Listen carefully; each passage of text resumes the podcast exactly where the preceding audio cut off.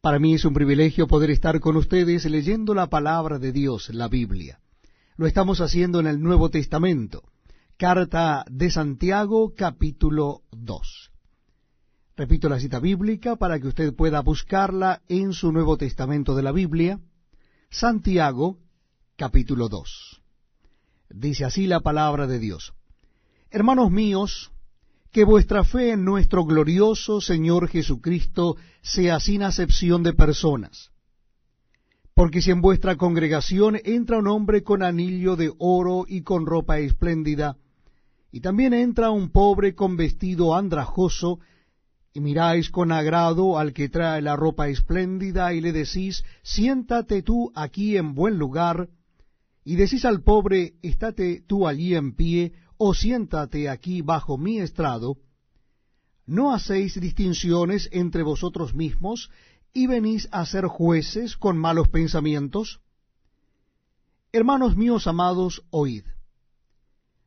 ¿No ha elegido Dios a los pobres de este mundo para que sean ricos en fe y herederos del reino que ha prometido a los que le aman? Pero vosotros habéis afrentado al pobre.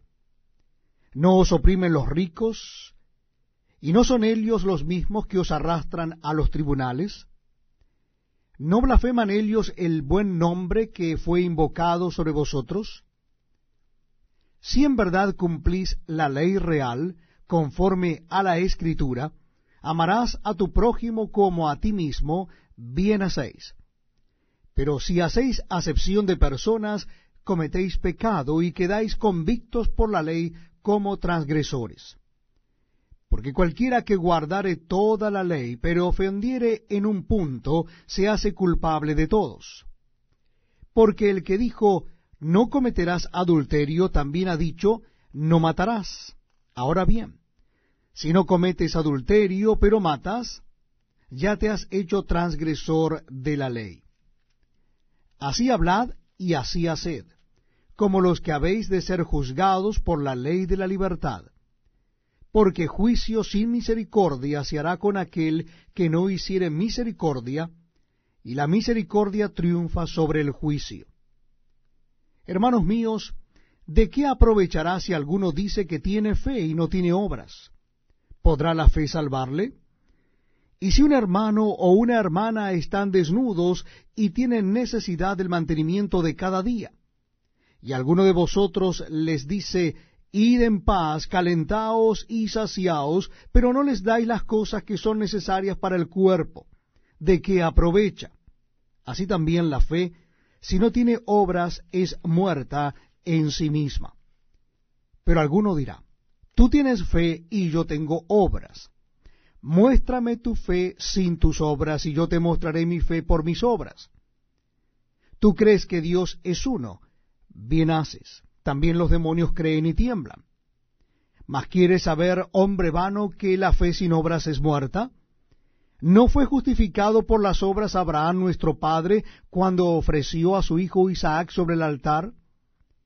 ¿No ves que la fe actuó juntamente con sus obras y que la fe se perfeccionó por las obras? Y se cumplió la escritura que dice, Abraham creyó a Dios y le fue contado por justicia y fue llamado amigo de Dios. Vosotros veis, pues, que el hombre es justificado por las obras y no solamente por la fe. Asimismo también Raab la ramera no fue justificada por obras cuando recibió a los mensajeros y los envió por otro camino. Porque como el cuerpo sin espíritu está muerto, así también la fe sin obras está muerta. Me place una vez más darles la más cordial bienvenida a este tiempo donde leemos juntos la palabra de Dios. Lo estamos haciendo en el Nuevo Testamento y nuestra cita bíblica está en la carta de Santiago, capítulo 3. Carta de Santiago, capítulo 3. Dice así la palabra de Dios. Hermanos míos, no os hagáis maestros muchos de vosotros, sabiendo que recibiremos mayor condenación. Porque todos ofendemos muchas veces. Si alguno no ofende en palabra, éste es varón perfecto, capaz también de refrenar todo el cuerpo. He aquí nosotros ponemos freno en la boca de los caballos para que nos obedezcan y dirigimos así todo su cuerpo.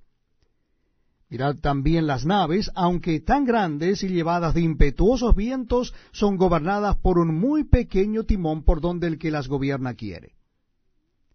Así también la lengua es un miembro pequeño, pero se jacta de grandes cosas. He aquí cuán grande bosque enciende un pequeño fuego. Y la lengua es un fuego, un mundo de maldad. La lengua está puesta entre nuestros miembros y contamina todo el cuerpo e inflama la rueda de la creación y ella misma es inflamada por el infierno. Porque toda naturaleza de bestias y de aves y de serpientes y de seres del mar se doma y ha sido domada por la naturaleza humana. Pero ningún hombre puede domar la lengua, que es un mal que no puede ser refrenado, llena de veneno mortal. Con ella bendecimos al Dios y Padre, y con ella maldecimos a los hombres que están hechos a la imagen y semejanza de Dios. De una misma boca proceden bendición y maldición. Hermanos míos, esto no debe ser así. ¿Acaso alguna fuente hecha por una misma abertura agua dulce y amarga? Hermanos míos, ¿puede acaso la higuera producir aceitunas o la vid higos? Así también ninguna fuente puede dar agua salada y dulce. ¿Quién es sabio y entendido entre vosotros? Muestre por la buena conducta sus obras en sabia mansedumbre. Pero si tenéis celos amargos y contención en vuestro corazón, no os jactéis, ni mintáis contra la verdad, porque esta sabiduría no es la que desciende de lo alto, sino terrenal, animal, diabólica porque donde hay celos y contención, allí hay perturbación y toda obra perversa. Pero la sabiduría que es de lo alto es primeramente pura, después pacífica, amable, benigna, llena de misericordia y de buenos frutos, sin incertidumbre ni hipocresía.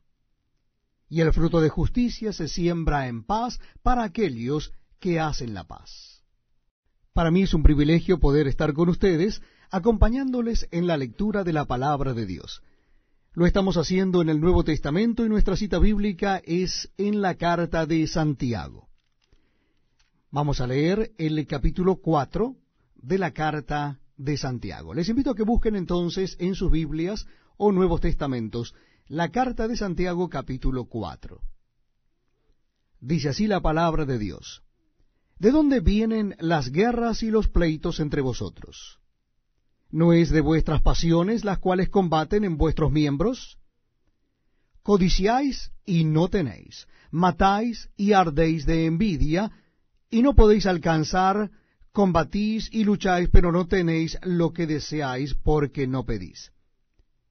Pedís y no recibís, porque pedís mal, para gastar en vuestros deleites.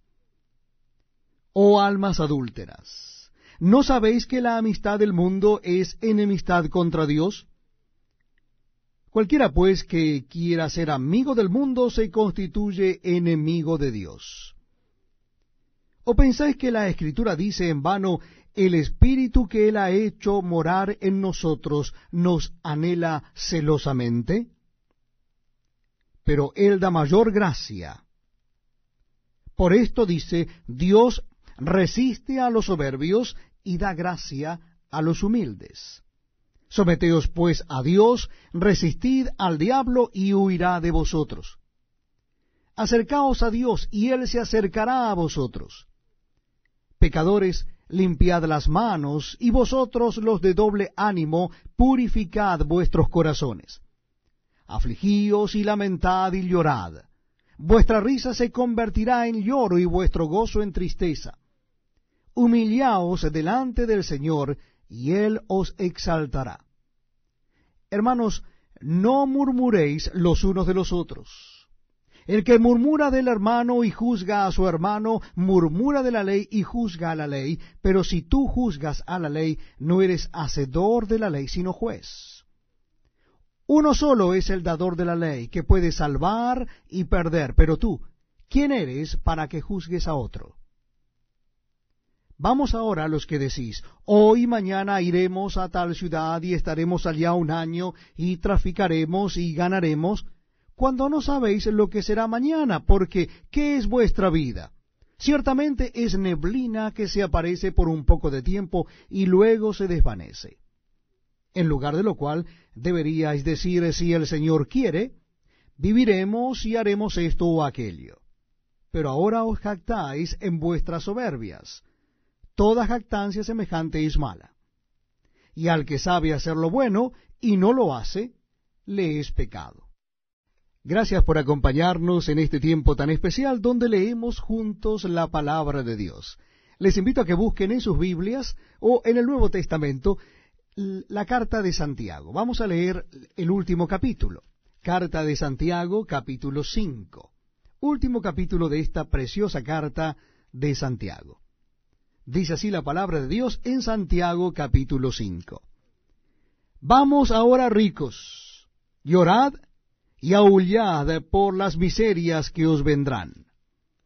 Vuestras riquezas están podridas y vuestras ropas están comidas de polilla.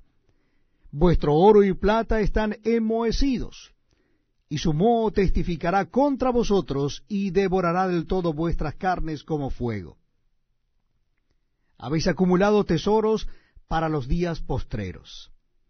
He aquí clama el jornal de los obreros que han cosechado vuestras tierras, el cual por engaño no les ha sido pagado por vosotros. Y los clamores de los que habían cegado han entrado en los oídos del Señor de los ejércitos.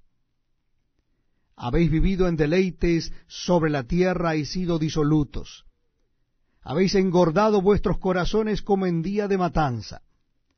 Habéis condenado y dado muerte al justo, y él no os hace resistencia.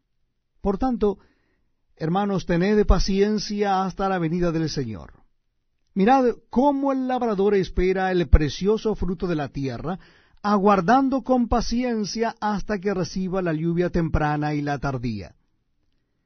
Tened también vosotros paciencia y afirmad vuestros corazones, porque la venida del Señor se acerca.